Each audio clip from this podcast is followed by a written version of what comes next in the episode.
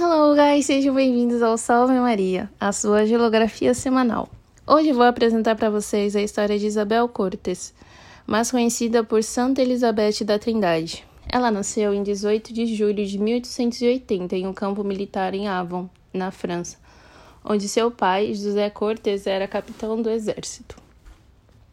Desde muito pequena, demonstrava ser uma criança muito turbulenta. Há boatos de que alguns dos seus familiares ameaçaram enviá-la para uma casa de correção por conta do seu comportamento. Porém, sua mãe, com a graça de Deus e muita perseverança, conseguiu moldá-la, ao ponto de fazer sobressair nela uma enorme ternura e docilidade.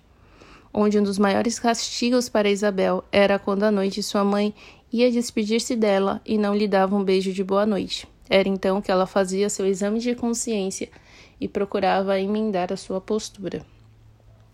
Ainda criança, se mudou para a cidade de Dijon e foi ali que ela perdeu seu amado pai. Estudou piano desde os oito anos de idade, tornou-se uma excelente pianista. Até os jornais falavam sobre seu talento.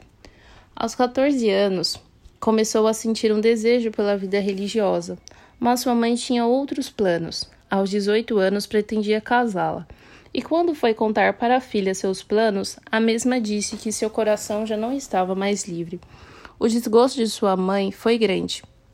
Porém, o grande golpe foi quando Isabel disse que pretendia ser carmelita. Sua mãe apenas consentiu quando ela já tinha 21 anos. Foi então, em agosto de 1901, que ela adentrou no convento e a partir daí mudou seu nome para Elizabeth da Trindade. Aos 26 anos, já se achava pronta para partir. Foi então no fim de março de 1906 que foi levada para a enfermaria. E durante esse período foram feitas muitas orações por conta da comunidade e das suas irmãs, pedindo a sua cura.